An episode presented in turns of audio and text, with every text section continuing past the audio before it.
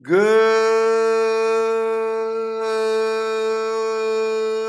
morning,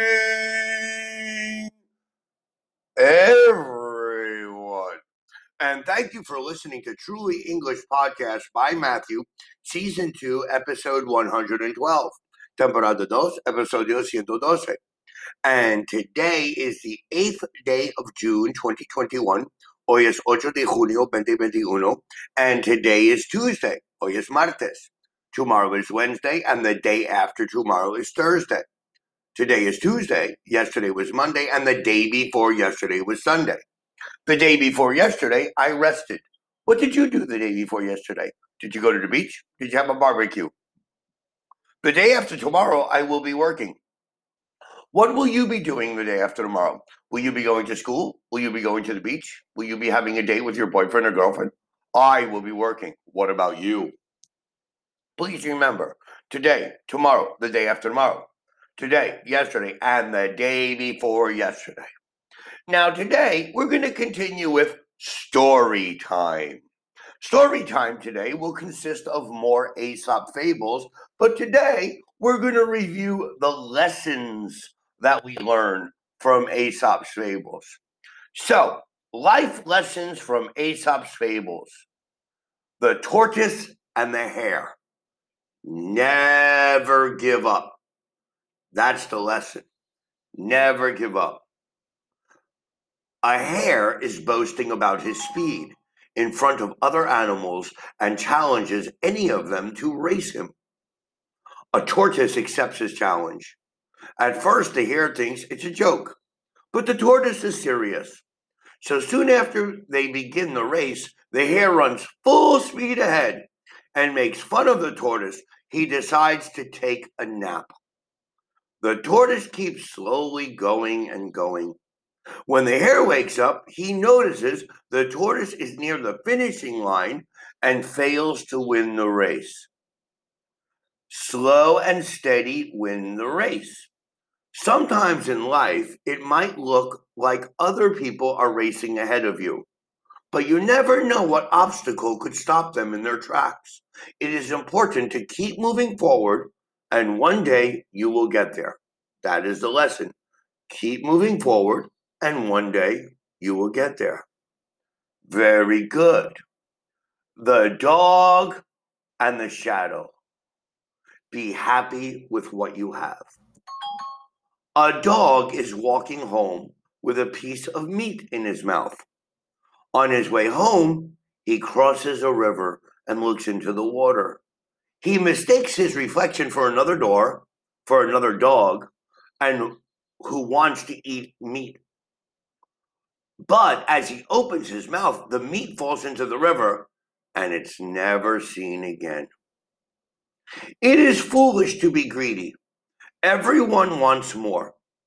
Of course, we always strive to be better and have bigger things, but it is important to reflect on the things that you do have and not take them for granted. Because one day you might end up with nothing but regrets of things you could have done. So one day you might end up with nothing, with the exception of the regrets that you could have done.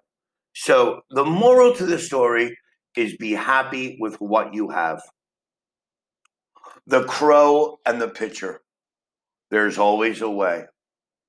A thirsty crow comes across a pitcher, which had been full of water. But when it puts its beak into the mouth of the pitcher, he cannot reach the water. He keeps trying and trying, but then he gives up. At last, he comes up with an idea. He keeps dropping pebbles into the into the pitcher. Soon the water rises up to the top, and his be able to quench his thirst. The lesson, little by little, does the trick. When at first you don't succeed, try, try again. Persistence is the key of solving any problem. If your first solution doesn't solve the problem, think of another solution. Keep trying until you get to the answer. After all, it's better than doing nothing at all. Very good. The lesson here is little by little does the trick. The bell and the cat. Ideas are good, but execution is better. A family of mice has been living in fear because of a cat. One day, they come across each other to discuss a problem and to discuss possible ideas to defeat the cat. After much discussion, one young mouse gets up to suggest an idea. He suggests that they put a bell around the cat's neck so they can hear it when it approaches. All the other mice agree, apart from one wise old mouse. The old mouse agrees with the plan in theory, but suggests who will put the bell around the cat. The lesson it is easy to propose impossible remedies. Having lots of ideas is good for problem solving, but having ideas that work is even better. It is never a good idea to boast about an idea until you know it's going to work. Remember, people want straightforward solutions, not more problems. It is easy to propose impossible remedies. Now, please think about these stories. Think about them today. And please remember if you want to hear specific things in future episodes, send us your request to www.trulyenglish.com.mx or to our Facebook or Twitter accounts, or you can send them here in Anchor Podcasts. I thank you very much for listening to Truly English Podcast today. And please remember to have a wonderful Tuesday and listen to our next podcast tomorrow on Wednesday. Thank you. Have a great day. Goodbye.